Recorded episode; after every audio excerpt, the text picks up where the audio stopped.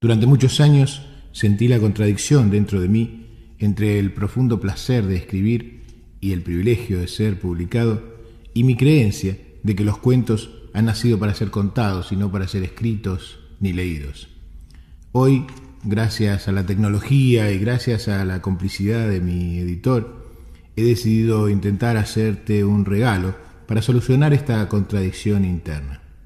Imaginemos Imaginemos que estamos en un lugar, en el lugar que vos elijas. Imaginemos que cerrás los ojos y que dejás que mi voz te lleve.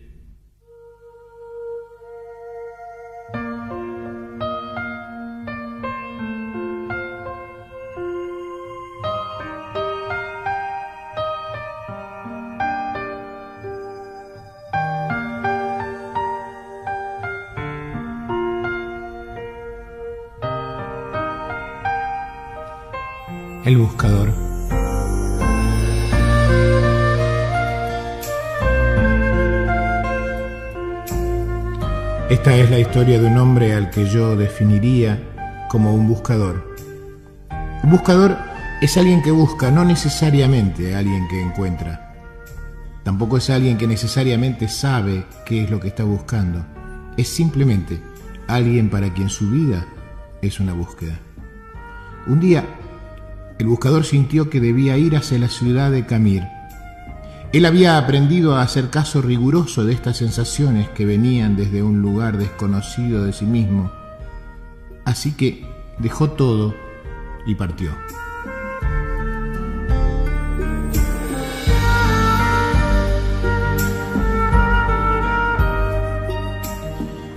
Después de dos días de marcha por los polvorientos caminos, divisó a lo lejos la ciudad de Camir. Un poco antes de llegar al pueblo, una colina a la derecha del sendero le llamó la atención. Estaba tapizada de un verde maravilloso y había un montón de árboles, pájaros y flores encantadores. La rodeaba por completo una especie de valla pequeña de madera lustrada.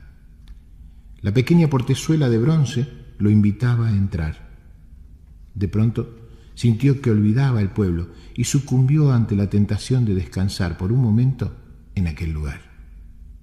El buscador traspasó el portal y empezó a caminar lentamente entre las piedras blancas que estaban distribuidas como al azar entre los árboles.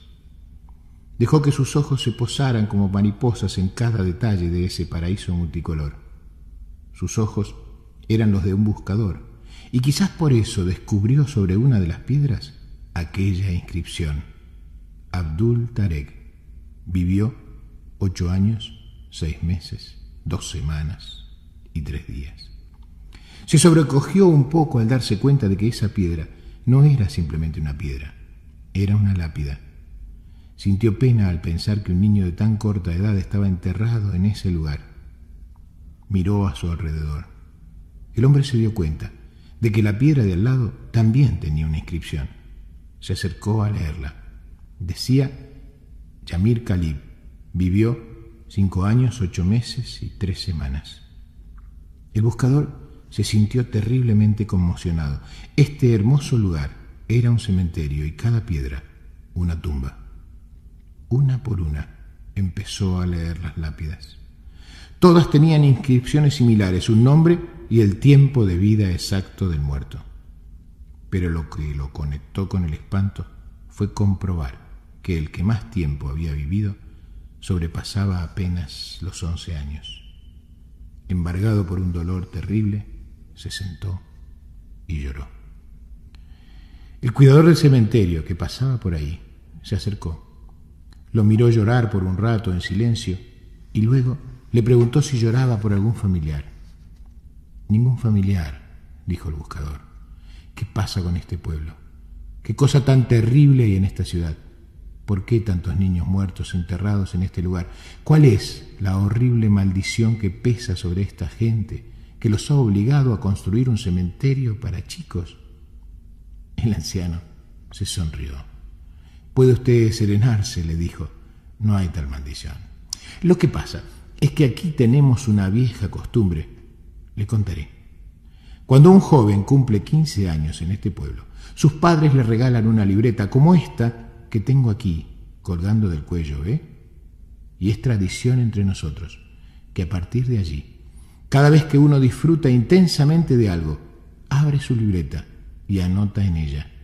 A la izquierda, ¿qué fue lo disfrutado? A la derecha, ¿cuánto tiempo duró el gozo?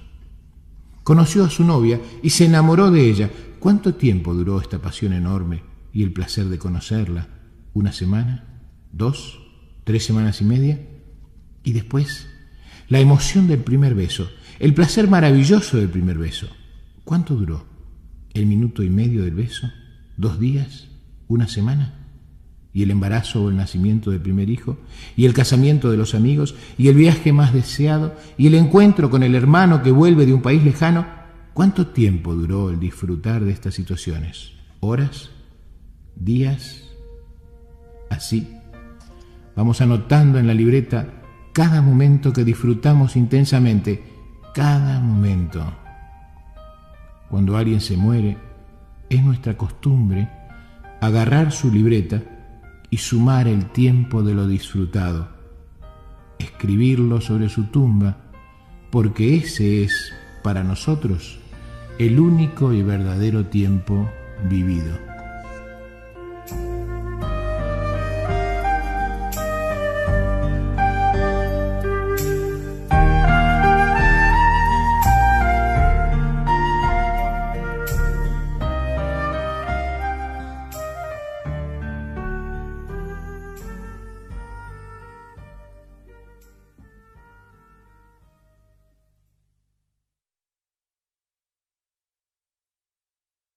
Súbase a bordo. Este es el principio del viaje. Un viaje que con un poco de suerte puede conducirnos a todos hacia un lugar deseado, hacia un lugar que quizás no conocemos, que quizás nunca lleguemos a conocer, pero que en última instancia es el rumbo final de todas nuestras vidas. Es el sendero que nos conduce hacia la sabiduría.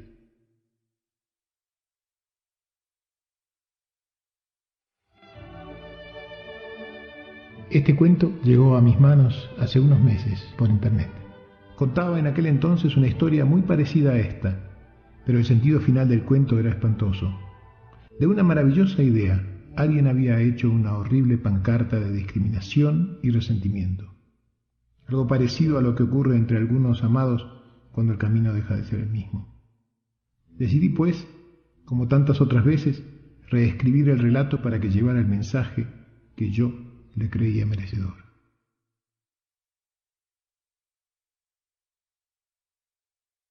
La historia nos lleva a la época del rey Arturo y de los caballeros de la mesa redonda, tiempos de hechicería y de castillos de puentes levadizos, tiempos de intrigas y de batallas heroicas, tiempo de dragones mágicos que arrojan fuego por la boca y de paladines de honor y valor ilimitados.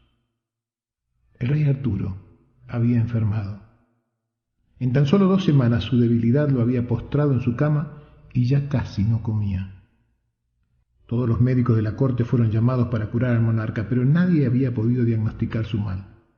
Pese a todos los cuidados, el buen rey empeoraba a cada momento. Una mañana, mientras los sirvientes aireaban la habitación donde el rey yacía dormido, uno de ellos le dijo a otro con tristeza, morirá. En el cuarto, estaba Sir Galahad, el más heroico y apuesto de los caballeros de la mesa redonda y el compañero de las grandes lides de Arturo. Galahad escuchó el comentario del sirviente y se puso de pie como un rayo. Tomó al hombre de las ropas y le gritó, jamás vuelvas a repetir esas palabras, ¿entiendes? El rey vivirá, el rey se recuperará. Solo necesitamos encontrar al médico que conozca su mal, ¿oíste? El sirviente, temblando, se animó a contestar. Lo que pasa, Sire, es que Arturo no está enfermo, está embrujado.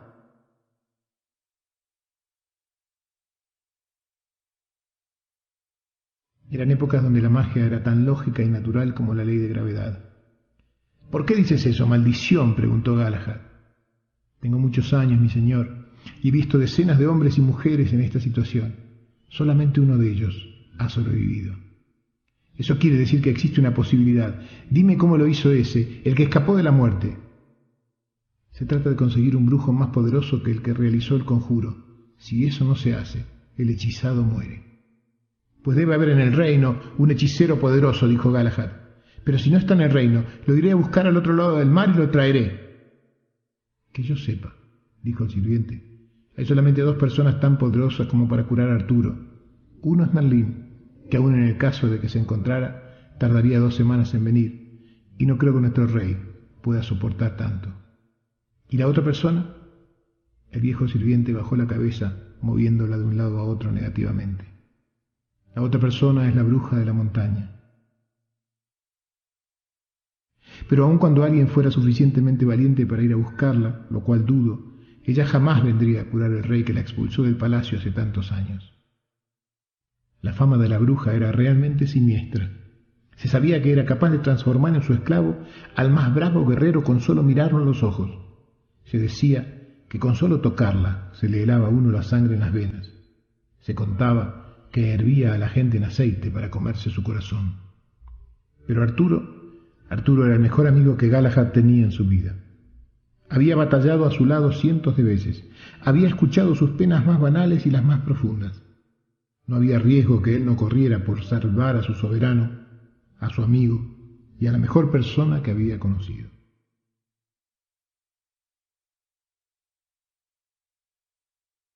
Galahad calzó su armadura y montando su caballo se dirigió a la montaña negra donde estaba la cueva de la bruja. Apenas cruzó el río, notó que el cielo empezaba a oscurecerse. Nubes opacas y densas parecían ancladas al pie de la montaña. Al llegar a la cueva, la noche parecía haber caído a pleno día. Galahad desmontó, caminó hacia el agujero en la piedra. Verdaderamente, el frío sobrenatural que salía de la gruta y el olor fétido que emanaba del interior lo obligaron a replantear su empresa. Pero el caballero resistió. Siguió avanzando por el piso encharcado y el lúgubre túnel. De vez en cuando, el aleteo de un murciélago lo llevaba a cubrirse instintivamente la cara. Tras quince minutos de marcha, el túnel se abrió en una enorme caverna impregnada de un olor acre y de una luz amarillenta generada por cientos de velas encendidas. En el centro, revolviendo una olla humeante, estaba la bruja. Era una típica bruja de cuento, tal y como se la había descrito su abuela en aquellas historias de terror que le contaban su infancia para dormir y que lo desvelaban fantaseando la lucha contra el mal que emprendería cuando tuviera edad para ser caballero de la corte. Allí estaba, encorvada, vestida de negro, con las manos alargadas y huesudas, terminadas en larguísimas uñas que parecían garras, los ojos pequeños, la nariz ganchuda, el mentón prominente y la actitud que encarnaba el espanto. Apenas Galahad entró. Sin siquiera mirarlo, la bruja le gritó, Vete antes de que te convierta en un sapo o en algo peor. Es que he venido a buscarte, dijo Galahad. Necesito ayuda para mi amigo, que está muy enfermo. Rió la bruja. El rey está embrujado y a pesar de que no he sido yo quien ha echado el conjuro, nada hay que puedas hacer para evitar su muerte. Pero tú, tú eres más poderosa que quien hizo el conjuro. Tú podrías salvarlo, argumentó Galahad. ¿Por qué haría yo tal cosa? preguntó la bruja recordando con resentimiento el desprecio del rey. Por lo que pidas, dijo Galahad. Me ocuparé personalmente de que se te pague el precio que exijas. La bruja miró al caballero. Era ciertamente extraño tener a semejante personaje en su cueva pidiéndole ayuda. Aún a la luz de las velas, Galahad era increíblemente apuesto, lo cual, sumado a su porte, lo convertía en una imagen de la gallardía y la belleza. La bruja lo miró de reojo una vez más y anunció. El precio es este. Si curo al rey, y solamente si lo curo, lo que pidas, dijo Galahad. Si curo al rey, quiero que te cases conmigo. Galahad estremeció. No concebía la idea de pasar el resto de sus días conviviendo con la bruja. Y sin embargo, era la vida de Arturo. ¿Cuántas veces su amigo le había salvado la vida en una batalla? Le debía no una, sino cien veces su vida. Además, el reino necesitaba mucho más de Arturo que de un Galahad feliz. Sea, dijo el caballero, si curas a Arturo, te desposaré. Te doy mi palabra, pero por favor, apúrate. Temo llegar al castillo y que sea tarde para salvarlo. En silencio, la bruja tomó una maleta, puso unos cuantos polvos y brebajes en su interior, recogió una bolsa de cuero llena de extraños ingredientes y se dirigió al exterior seguida por Galahad. Al llegar afuera, Sir Galahad trajo su caballo y con el cuidado de quien trata a una reina, ayudó a la bruja a montar en la grupa. Montó a su vez y empezó a galopar hacia el castillo del rey. Una vez en el castillo, gritó al guardia para que bajara el puente, y éste, no sin cierta resistencia, lo hizo.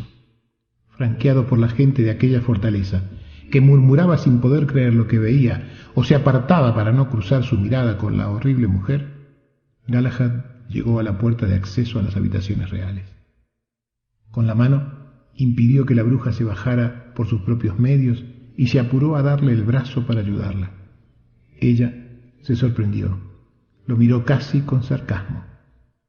Si es que vas a ser mi esposa, le dijo, es bueno que empieces a ser tratada como tal. Apoyada en el brazo de él, la bruja entró en la recámara real. El rey había empeorado desde la partida de Galahad. Ya no despertaba ni se alimentaba.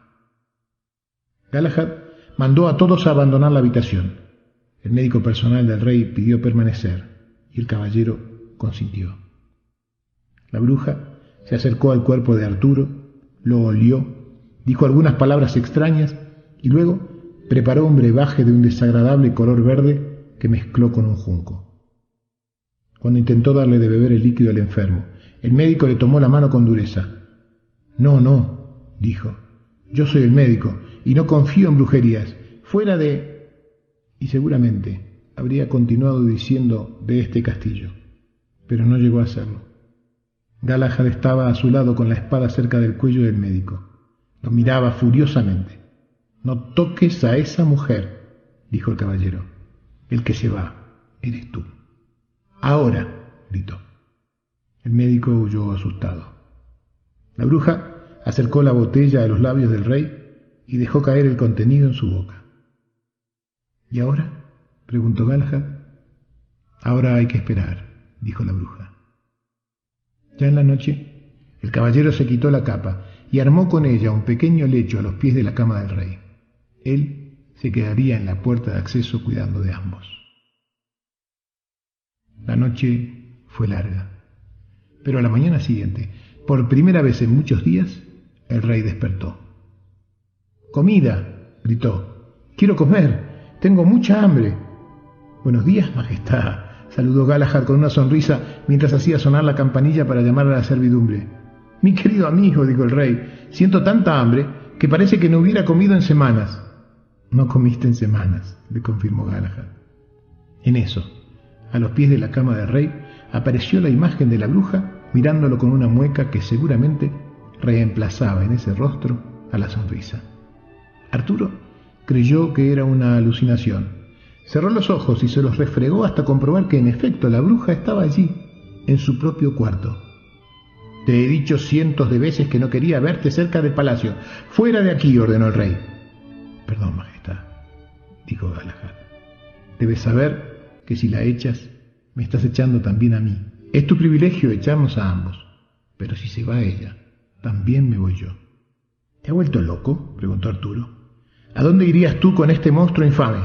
Cuidado, Alteza, cuidado. Estás hablando de mi futura esposa.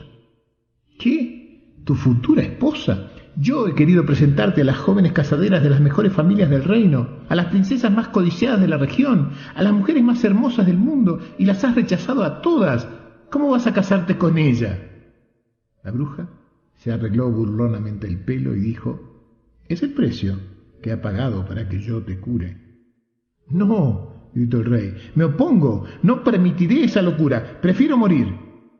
Ya está hecho, Majestad, dijo Galahad. Te prohíbo entonces que te cases con ella, ordenó Arturo. Majestad, contestó el caballero. Existe una sola cosa en el mundo más importante para mí que una orden tuya, y es mi palabra. Hice un juramento, y me propongo cumplirlo. Si tú te murieses mañana, habría dos eventos en un mismo día. El rey comprendió que no podía hacer nada para proteger a su amigo de su propio juramento. Nunca podré pagarte tu sacrificio por mí, Galahad. Eres más noble aún de lo que siempre supe. El rey se acercó a Galahad y lo abrazó. Dime, ¿qué puedo hacer por ti? A la mañana siguiente, a pedido del caballero, en la capilla del palacio, el sacerdote casó a la pareja con la única presencia de su majestad el rey. Al final de la ceremonia, Arturo entregó a Sir Galahad su bendición y un pergamino en el que cedía a la pareja los terrenos del otro lado del río y la cabaña en lo alto del monte. Cuando salieron de la capilla, la plaza central estaba inusualmente desierta. Nadie quería festejar ni asistir a esa boda. Los corrillos del pueblo hablaban de brujerías, de hechizos trasladados, de locura y de posesión. Galahad condujo el carruaje por los ahora desiertos caminos en dirección al río y de allí por el camino alto hacia el monte. Al llegar a la cabaña, bajó presuroso y tomando a su esposa amorosamente por la cintura, la ayudó a bajar del carro. Le dijo que guardaría los caballos y la invitó a pasar a su nueva casa. Galahad se demoró un poco más porque prefirió contemplar la puesta del sol hasta que la línea roja terminó de desaparecer en el horizonte. Recién entonces, Sir Galahad tomó aire y entró en la cabaña. El fuego del hogar estaba encendido, y frente a él una figura desconocida estaba de pie, de espaldas a la puerta, la silueta de una mujer, vestida en gasa blanca semitransparente, que dejaba adivinar las curvas de un cuerpo cuidado y atractivo. Galahad miró a su alrededor buscando a la mujer que había entrado unos minutos antes, pero no la vio. ¿Dónde está mi esposa? preguntó. La mujer giró, y Galahad sintió cómo su corazón parecía salirse del pecho. Era la más hermosa mujer que había visto jamás, alta, de tez blanca, ojos claros, largos cabellos rubios y un rostro sensual y tierno a la vez. El caballero pensó que se había enamorado de aquella mujer en otras circunstancias. ¿Dónde está mi esposa? repitió ahora un poco más enérgico. La mujer se acercó un poco y en un susurro le dijo, Tu esposa, querido Galahad, soy yo. No me engañas. Yo sé con quién me casé, dijo Galahad, y no se parece a ti en lo más mínimo. Has sido tan amable conmigo, querido Galahad. Has sido tan cuidadoso y gentil conmigo, aun, aun cuando sentías que aborrecías mi aspecto, me has defendido y respetado tanto como nadie lo hizo nunca. Te creo merecedor de esta sorpresa. ¿Sabes? La mitad del tiempo que estemos juntos tendré este aspecto que ves, y la otra mitad del tiempo el aspecto con el que me conociste. La mujer hizo una pausa y cruzó su mirada con la de Galahad. Y como eres mi esposo, mi amado y maravilloso esposo, es tu privilegio tomar esta decisión. ¿Qué prefieres, esposo mío? ¿Quieres que sea esta que ves de día y la otra de noche?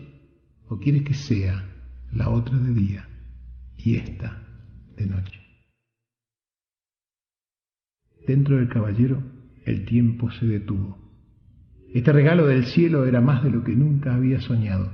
Él se había casado resignado a su destino, por amor a su amigo Arturo, y allí estaba ahora, pudiendo elegir su futura vida.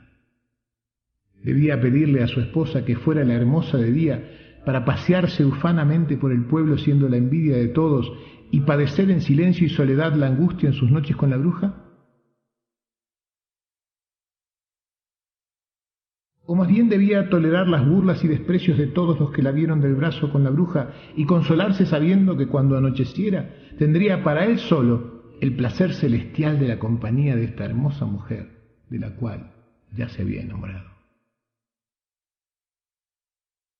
Sir Galahad, el noble Sir Galahad, pensó y pensó y pensó. fin levantó la cabeza y habló. Ya que eres mi esposa, mi amada y elegida esposa, te pido que seas la que tú quieras ser en cada momento de cada día de nuestra vida juntos.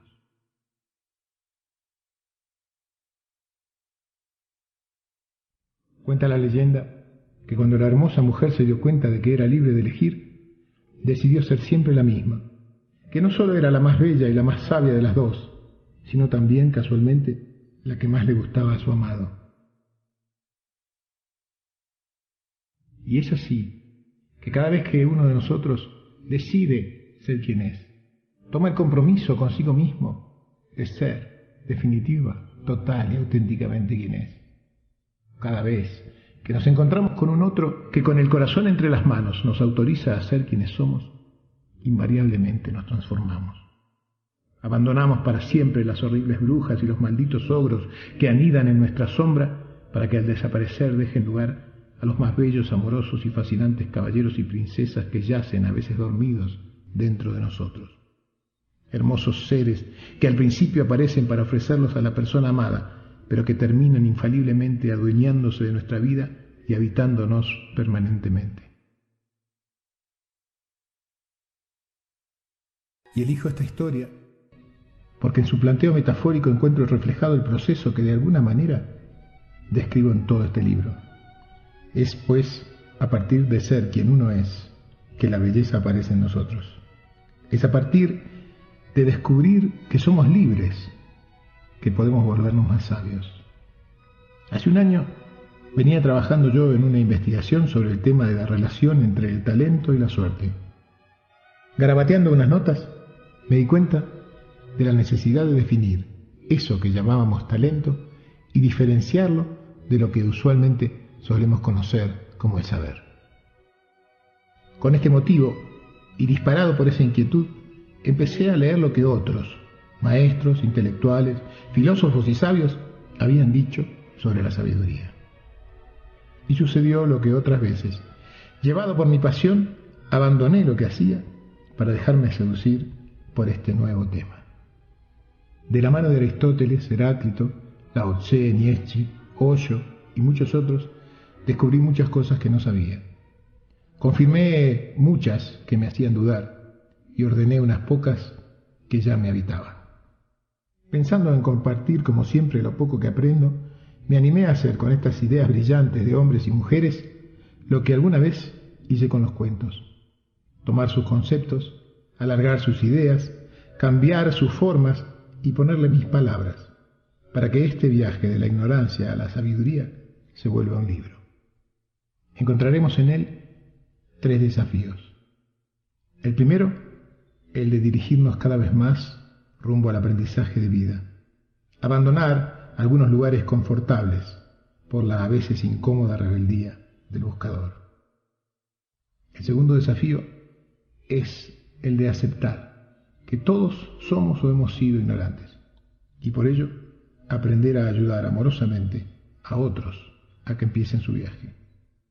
El último desafío, el de aprender a desconfiar con inteligencia de todo lo que dice este libro, como manera única de buscar la verdad. Aunque, aunque debo agregar, empieza por cuestionar también estos desafíos.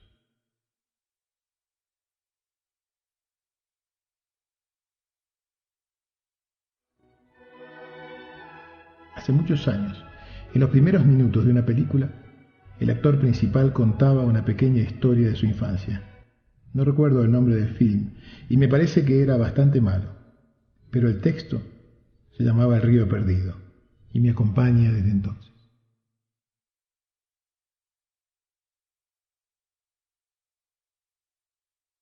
Decía el actor, fumando una pipa de mazorca, vestido un poco desprolijamente, decía él más o menos así.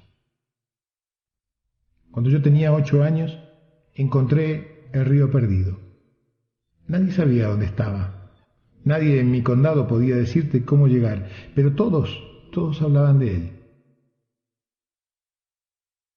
Cuando llegué por primera vez al río perdido, me di cuenta rápidamente de que estaba allí. Uno se da cuenta cuando llega.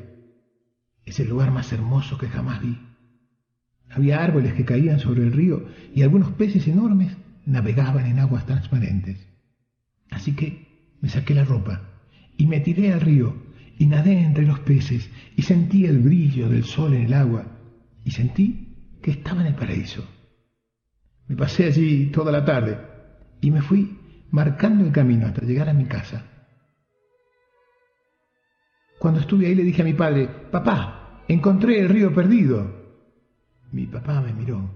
Rápidamente se dio cuenta de que no mentía. Entonces me acarició la cabeza y me dijo, yo tenía más o menos tu edad cuando lo vi por primera vez.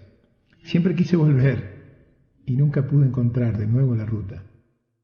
Y yo le dije, no te preocupes, yo marqué el camino, papá, dejé huellas y corté ramas, así que podremos volver juntos.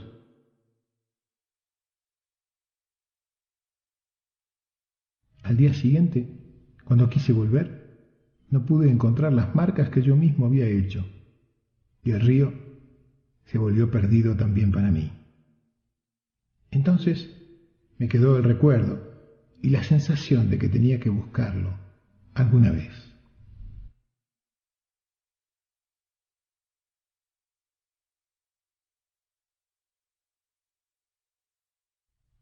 Dos años después, una tarde de otoño, fuimos a la dirección de guardaparques del condado. Mi papá necesitaba trabajo. Había salido un aviso en el periódico.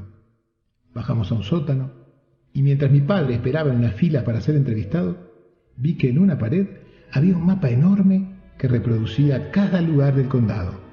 Cada montaña, cada río, cada accidente geográfico estaba ahí. Así que me acerqué con mis hermanos, que eran menores, para tratar de mostrarles el río perdido, tratar de encontrarlo en el mapa. Buscamos y buscamos, pero sin éxito. Entonces se acercó un guardaparques grandote con bigotes que me dijo, ¿qué estás buscando, hijo? Buscamos el río perdido, dije yo, esperando su ayuda. Pero el hombre respondió, no existe ese lugar. ¿Cómo que no existe? Si yo nadé allí. Entonces el hombre me dijo, nadaste en el río rojo. Y yo le dije, nadé en los dos y sé la diferencia. Pero él insistió, ese lugar no existe. En eso regresó mi papá. Le tiré del pantalón y le dije, dile papá, dile que existe el río perdido, dile. Y entonces el señor uniforme me dijo mientras miraba a mi padre, Mira, niño, este país depende de que los mapas se atengan a la realidad. Cualquier cosa que existiera y no estuviera aquí en el mapa del Servicio Oficial de Guardabosques del Estado sería una amenaza contra la seguridad del país. Así que en este mapa dice que el río perdido no existe y entonces el río perdido no existe. Yo seguí tirando de la manga de mi papá y le dije, dile papá, dile.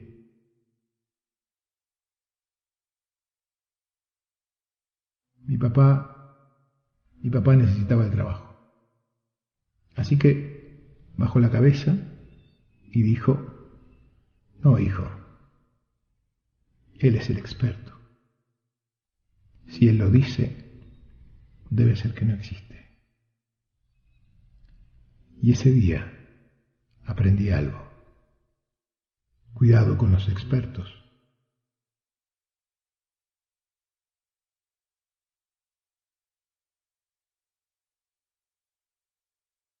si tú nadaste en un lugar, si mojaste tu cuerpo en un río, si te bañaste de sol en una orilla, no dejes que ningún experto te convenza de que ese lugar no existe. Confía en tus sensaciones más que en los expertos, porque los expertos son gente que pocas veces se moja.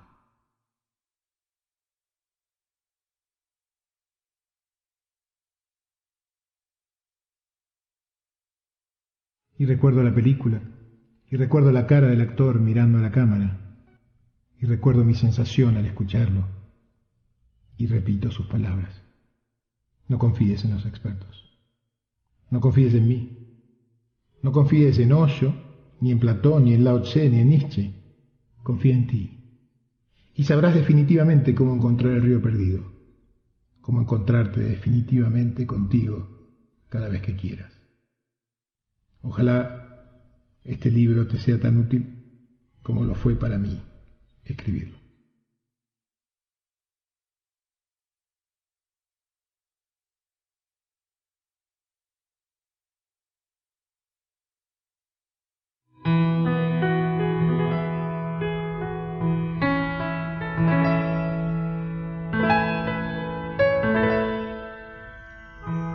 En el bosque.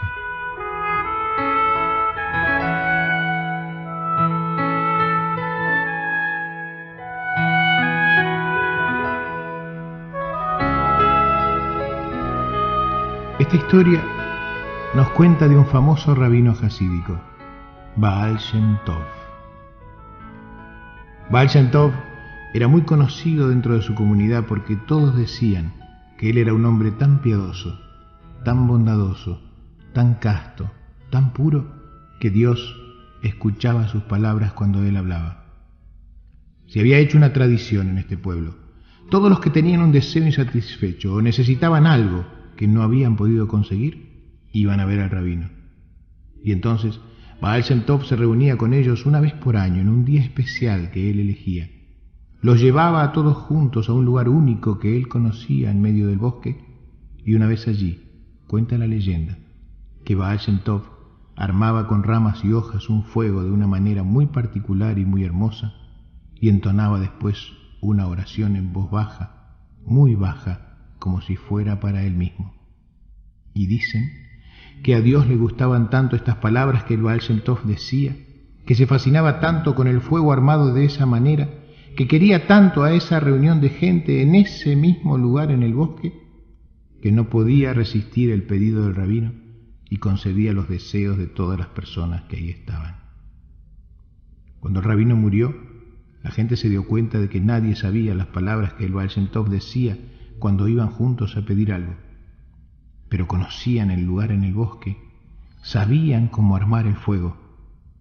Una vez por año, siguiendo la tradición que Baal había instituido. Todos los que tenían necesidades y deseos insatisfechos se reunían en ese mismo lugar en el bosque. Prendían el fuego de la manera en que habían aprendido del viejo rabino y como no conocían las palabras, cantaban cualquier canción o recitaban un salmo o se miraban y hablaban de cualquier cosa en ese mismo lugar alrededor del fuego. Y dicen que Dios gustaba tanto del fuego encendido Gustaba tanto de ese lugar en el bosque y de esa gente reunida, que aunque nadie decía las palabras adecuadas, igual concedía los deseos de todos los que ahí estaban.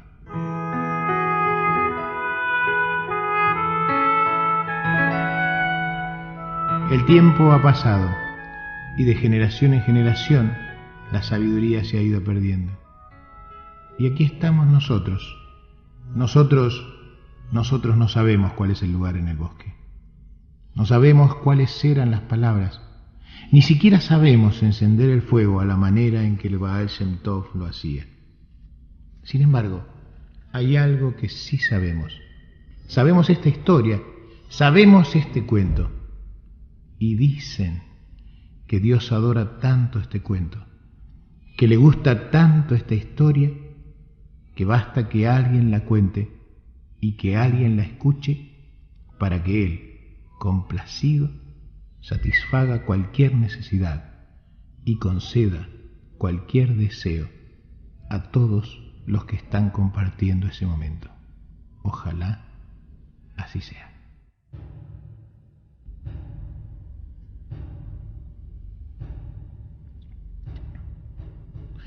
El temido enemigo.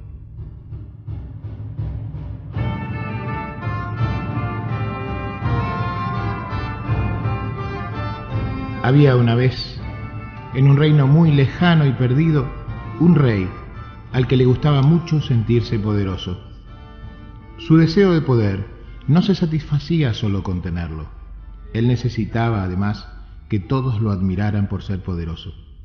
Así como a la madrastra de Blancanieves no le alcanzaba con verse bella, también él necesitaba mirarse en un espejo que le dijera lo poderoso que era. Él no tenía espejos mágicos, pero contaba con un montón de cortesanos y sirvientes a su alrededor a quienes preguntarle si él era el más poderoso del reino. Invariablemente, todos le decían lo mismo. Alteza, eres muy poderoso, pero tú sabes que el mago tiene un poder que nadie posee. Él, él conoce el futuro. En aquel tiempo, alquimistas, filósofos, pensadores, religiosos y místicos eran llamados genéricamente magos. El rey estaba muy celoso del mago del reino, pues aquel no solo tenía fama de ser un hombre bueno y generoso, sino que además el pueblo entero lo amaba, lo admiraba y festejaba que él existiera y viviera allí. No decían lo mismo del rey, quizás porque necesitaba demostrar que él era quien mandaba. El rey no era justo ni ecuánime, y mucho menos bondadoso. Un día, cansado de que la gente le contara lo poderoso y querido que era el mago, o motivado por esa mezcla de celos y temores que genera la envidia, el rey urdió un plan. Organizaría una gran fiesta a la cual invitaría al mago, y después de la cena pediría la atención de todos, llamaría al mago al centro del salón y delante de los cortesanos le preguntaría si era cierto que sabía leer el futuro. El invitado tendría dos posibilidades, decir que no defraudando así la admiración de los demás, o decir que sí, confirmando el motivo de su fama. El rey estaba seguro de que escogería la segunda posibilidad. Entonces le pediría que le dijera la fecha en la que el mago del reino iba a morir.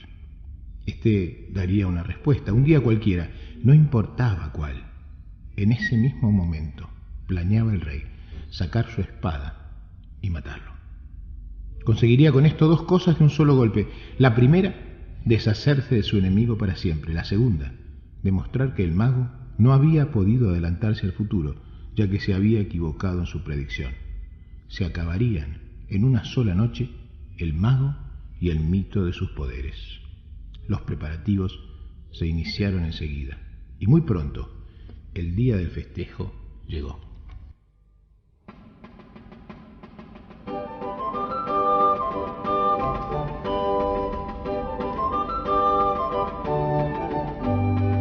Después de la gran cena, el rey hizo pasar al mago al centro y ante el silencio de todos le preguntó, ¿es cierto que puedes leer el futuro?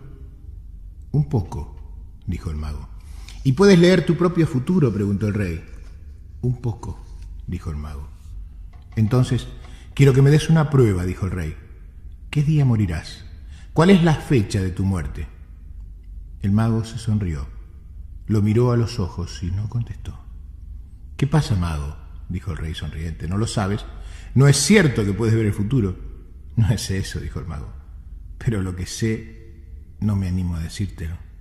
¿Cómo que no te animas? dijo el rey. Yo soy tu soberano y te ordeno que me lo digas.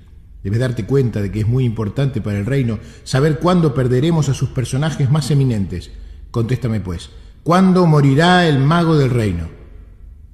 Luego de un tenso silencio, el mago lo miró y dijo, no puedo precisarte la fecha, pero sé que el mago morirá exactamente un día antes que el rey.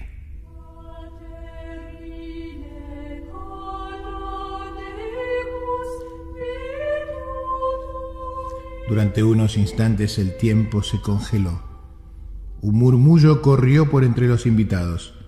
El rey siempre había dicho que no creía en los magos ni en las adivinaciones, pero lo cierto es que no se animó a matar al mago. Lentamente, el soberano bajó los brazos y se quedó en silencio. Los pensamientos se agolpaban en su cabeza. Se dio cuenta de que se había equivocado. Su odio había sido el peor consejero. Alteza, te has puesto pálido. ¿Qué te sucede? preguntó el invitado. Me siento mal, contestó el monarca. Voy a ir a mi cuarto. Te agradezco que hayas venido. Y con un gesto confuso giró en silencio encaminándose a sus habitaciones. El mago era astuto. Había dado la única respuesta que evitaría su muerte. ¿Habría leído su mente? La predicción no podía ser cierta, pero ¿y si lo fuera? Estaba aturdido. Se le ocurrió que sería trágico que le pasara algo al mago camino a su casa. El rey volvió sobre sus pasos y dijo en voz alta, Mago, Eres famoso en el reino por tu sabiduría. Te ruego que pases esta noche en el palacio. Debo consultarte por la mañana sobre algunas decisiones reales. Majestad, será un gran honor, dijo el invitado con una reverencia. El rey dio órdenes a sus guardias personales para que acompañaran al mago hasta las habitaciones de huéspedes en el palacio y para que custodiasen su puerta asegurándose de que nada pasara. Esa noche el soberano no pudo conciliar el sueño. Estuvo muy inquieto pensando qué pasaría si el mago le hubiera caído mal la comida, o si se hubiera hecho daño accidentalmente durante la noche, o si simplemente le hubiera llegado su hora. Bien temprano en la mañana, el rey golpeó en las habitaciones de su invitado. Él nunca en su vida había pensado en consultar ninguna de sus decisiones, pero esta vez, en cuanto el mago lo recibió, hizo la pregunta. ¿Necesitaba una excusa? Y el mago, que era un sabio, le dio una respuesta correcta, creativa y justa.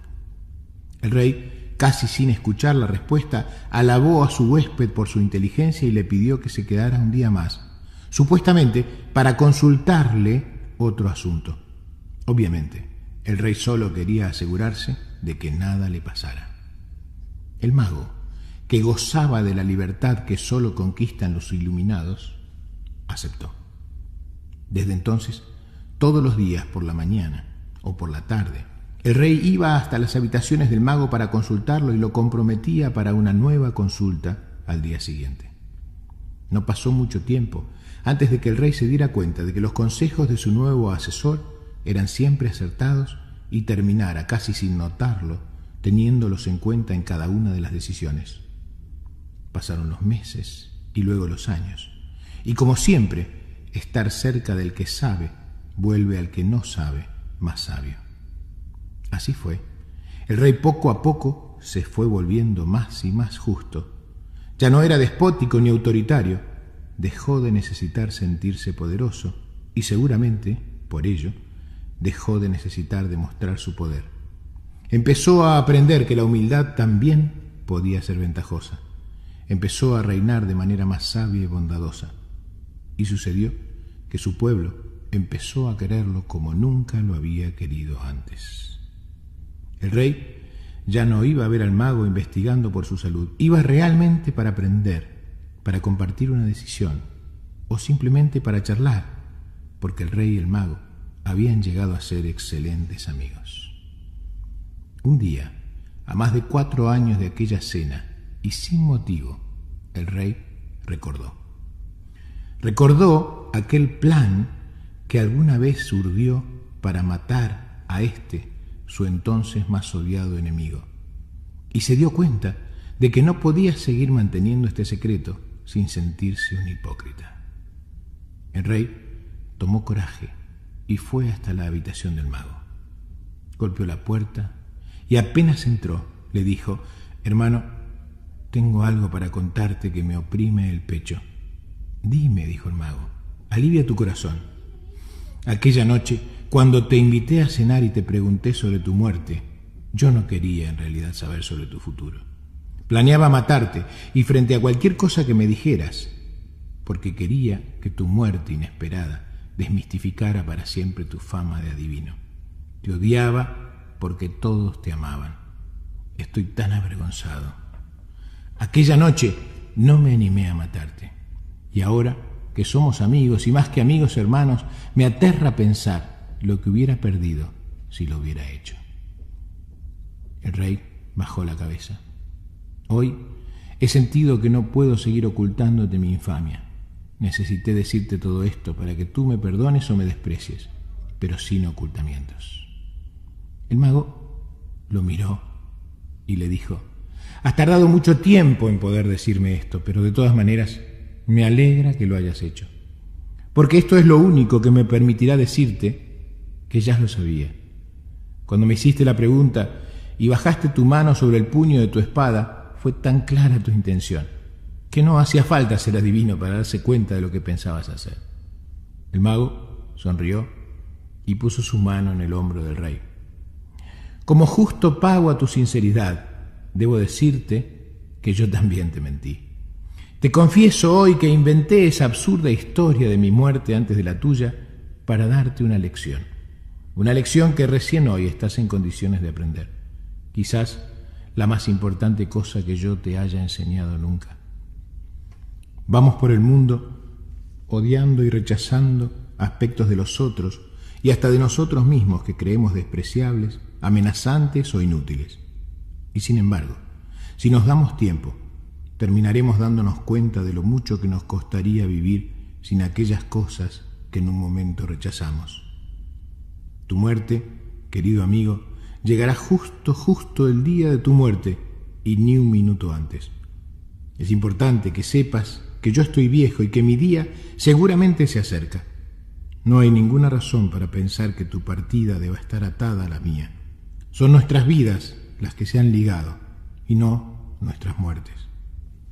El rey y el mago se abrazaron y festejaron brindando por la confianza que cada uno sentía en esta relación que habían sabido construir juntos.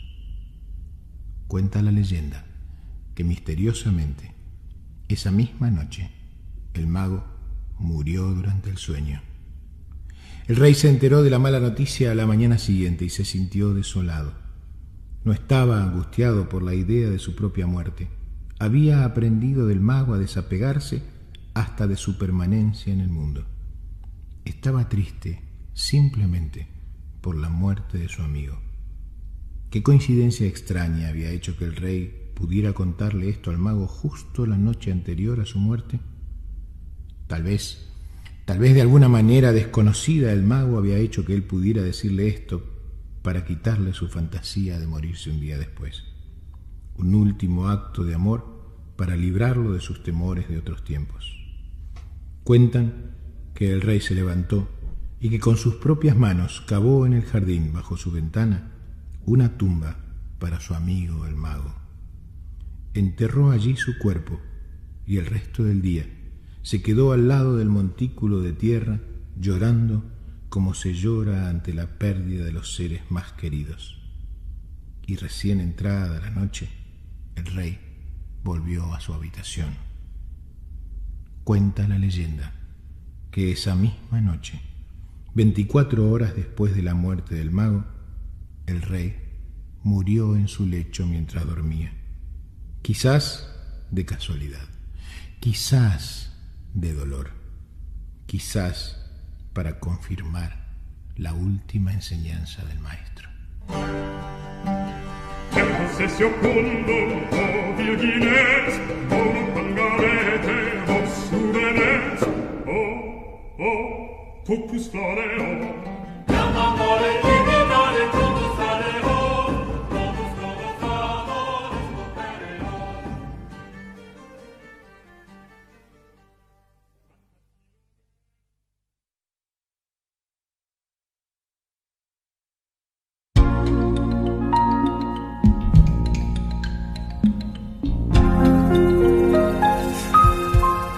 quiero.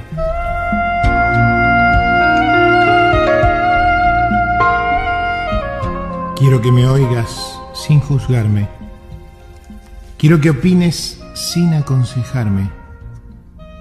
Quiero que confíes en mí sin exigirme. Quiero que me ayudes sin intentar decidir por mí. Quiero que me cuides sin anularme. Quiero que me mires sin proyectar tus cosas en mí. Quiero que me abraces sin asfixiarme. Quiero que me animes sin empujarme. Quiero que me sostengas sin hacerte cargo de mí. Quiero que me protejas sin mentiras. Quiero que te acerques sin invadirme.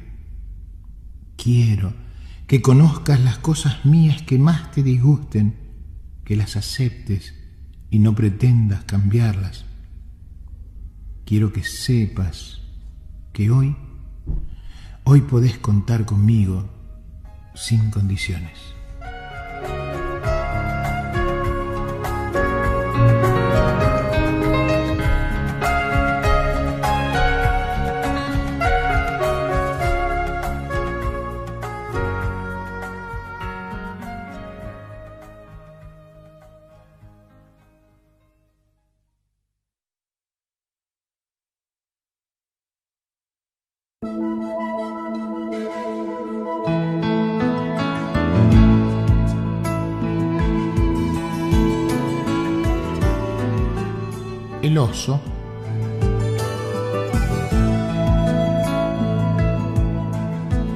Esta historia habla de un sastre, un zar y su oso.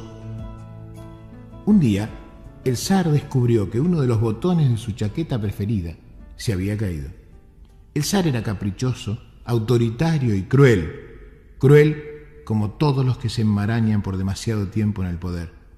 Así que, furioso por la ausencia del botón, mandó a buscar a su sastre y ordenó que a la mañana siguiente fuera decapitado por el hacha del verdugo.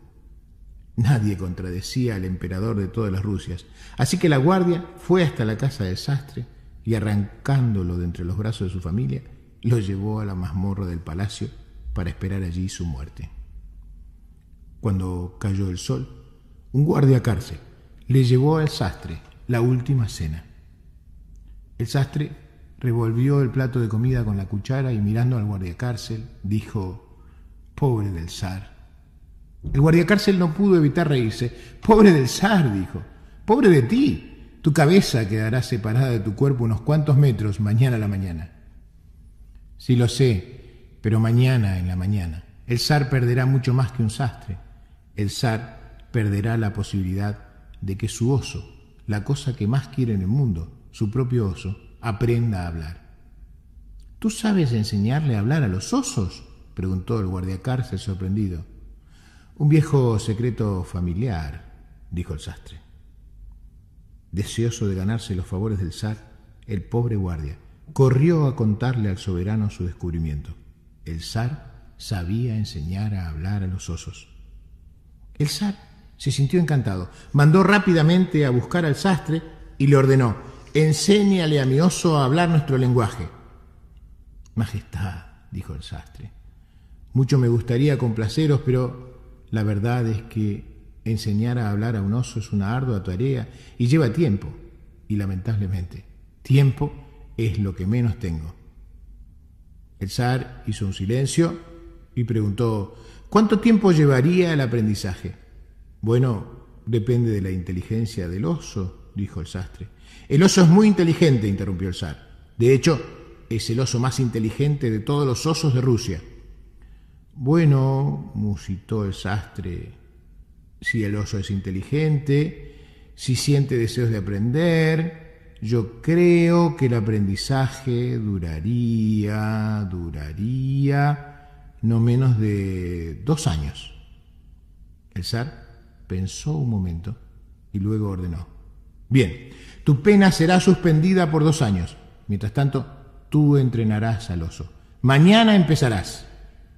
Alteza, dijo el sastre, si tú mandas al verdugo a ocuparse de mi cabeza, mañana estaré muerto y mi familia se las ingeniará para poder sobrevivir.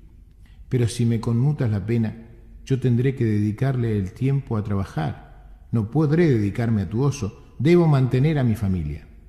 Ese no es problema, dijo el zar. A partir de hoy, durante dos años, tú y tu familia estarán bajo la protección real. Serán vestidos, alimentados y educados con el dinero de la corte y nada que necesiten o deseen les será negado.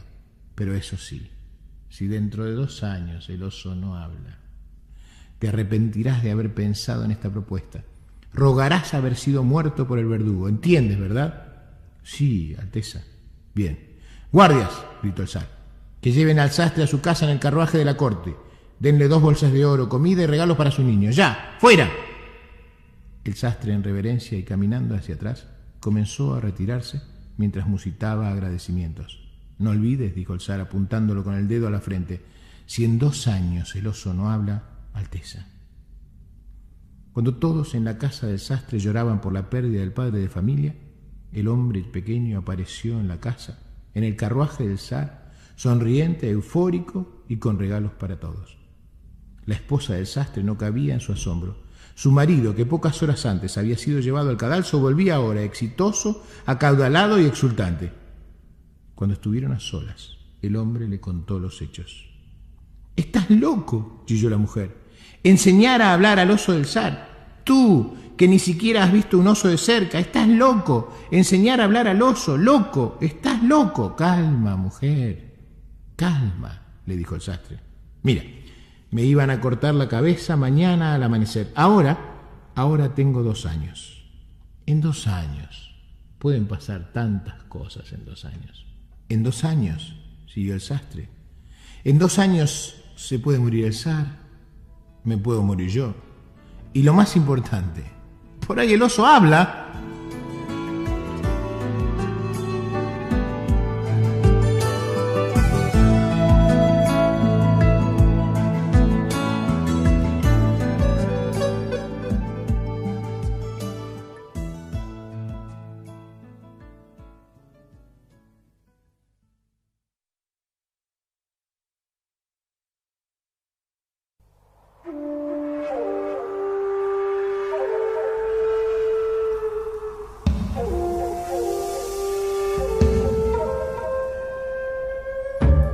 Obstáculos.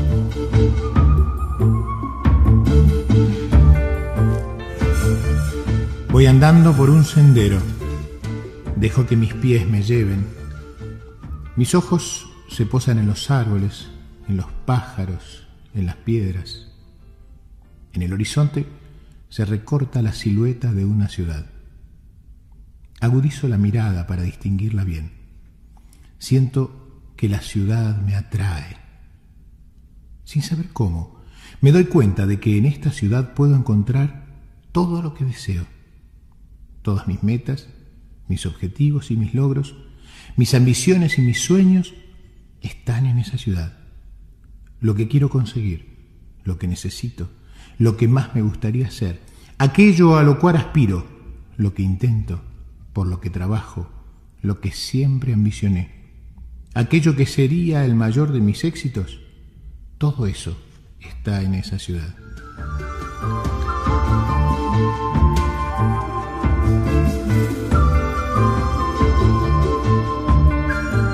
Sin dudar, empiezo a caminar hacia ella. A poco de andar, el sendero se hace cuesta arriba. Siento que me canso un poco más, pero no importa. Sigo. Diviso una sombra negra más adelante en el camino. Al acercarme, veo que una enorme zanja impide mi paso. Temo, dudo. Me enoja que mi meta no pueda conseguirse fácilmente. De todas maneras, decido saltar la zanja. Retrocedo, tomo impulso y salto. Consigo pasarla. Me repongo. Sigo caminando. Unos metros más adelante aparece otra zanja. Vuelvo a tomar carrera y también la salto. Corro hacia la ciudad. El camino parece despejado. De pronto me sorprende un abismo que detiene mi camino. Me detengo. Imposible saltarlo. Veo que a un costado hay maderas, clavos y herramientas. Me doy cuenta de que están allí para construir un puente Nunca he sido hábil con mis manos. Pienso en renunciar. Miro la meta que deseo y resisto. Empiezo a construir el puente. Pasan horas o días o meses. El puente está hecho. Emocionado, lo cruzo. Y al llegar al otro lado, descubro el muro. Un gigantesco muro frío y húmedo rodea la ciudad de mis sueños. Me siento abatido. Busco la manera de esquivarlo. No hay caso. Debo escalarlo. La ciudad está tan cerca. No dejaré que el mudo impida mi paso. Me propongo trepar. Descanso unos minutos. Tomo aire. De pronto veo a un costado del camino un niño que me mira como si me conociera. Me sonríe con complicidad. Me recuerda a mí mismo cuando era niño. Quizás por eso me animo a expresar en voz alta mi queja. ¿Por qué tantos obstáculos entre mi objetivo y yo? ¿Por qué? El niño se encoge de hombros y me contesta, ¿me lo preguntas a mí? Los obstáculos no estaban antes de que tú llegaras. Los obstáculos los trajiste tú.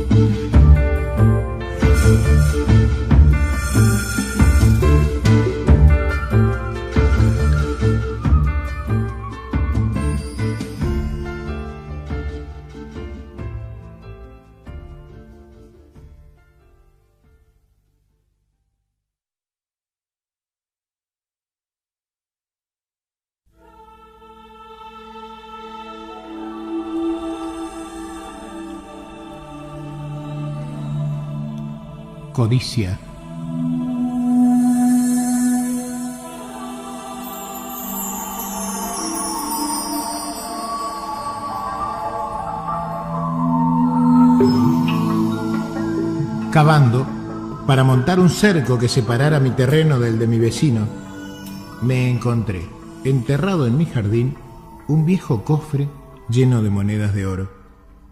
A mí no me interesó por la riqueza, me interesó por lo extraño del hallazgo. Nunca he sido ambicioso y no me importan demasiado los bienes materiales. Pero igual desenterré el cofre, saqué las monedas y las lustré. Estaban tan sucias y arrumbadas las pobres. Mientras las apilaba sobre mi mesa prolijamente, las fui contando. Constituían en sí mismas una verdadera fortuna. Solo por pasar el tiempo, empecé a imaginarme todas las cosas que se podrían comprar con ellas. Pensaba en lo loco que se pondría un codicioso que se topara con semejante tesoro. Por suerte, por suerte no era mi caso. Hoy, hoy vino un señor a reclamar las monedas. Era mi vecino. Pretendía sostener, el muy miserable, que las monedas las había enterrado su abuelo y que por lo tanto le pertenecían a él. Me dio tanto fastidio que lo maté. Si no lo hubiera visto tan desesperado por tenerlas, se las hubiera dado, porque si hay algo que a mí no me importa, son las cosas que se compran con dinero. Eso sí, no soporto la gente codiciosa.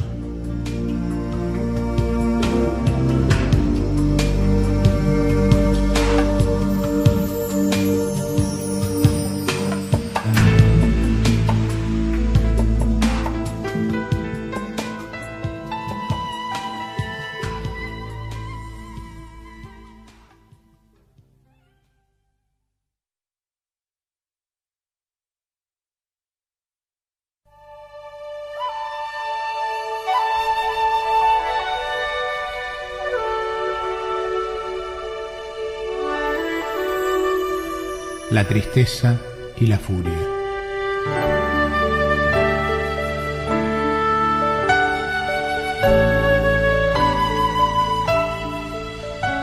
En un reino encantado, donde los hombres nunca pueden llegar, o quizás donde los hombres transitan eternamente sin darse cuenta, en un reino mágico, donde las cosas no tangibles se vuelven concretas, había una vez un estanque maravilloso. Era una laguna de agua cristalina y pura donde nadaban peces de todos los colores existentes y donde todas las tonalidades del verde se reflejaban permanentemente.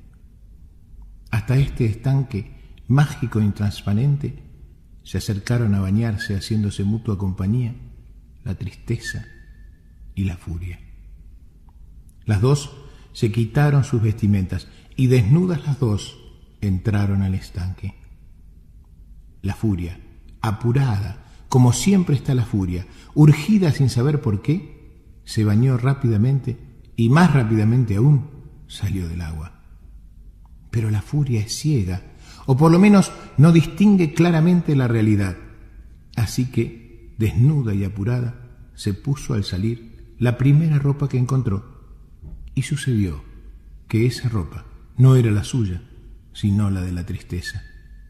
Y así, vestida de tristeza, la furia se fue. Muy calma y muy serena, dispuesta como siempre a quedarse en el lugar donde está, la tristeza terminó su baño y sin apuro, o mejor dicho, sin conciencia del paso del tiempo, como es su costumbre, con pereza y lentamente salió del agua.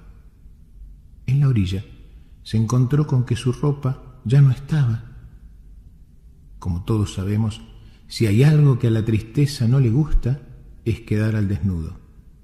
Así que se puso la única ropa que había junto al estanque, la ropa de la furia. Cuentan que desde entonces muchas veces uno se encuentra con la furia ciega, cruel, terrible y enfadada. Pero si nos damos el tiempo de mirar bien, encontramos que esta furia que vemos es sólo un disfraz y que detrás del disfraz de la furia, en realidad, está escondida la tristeza.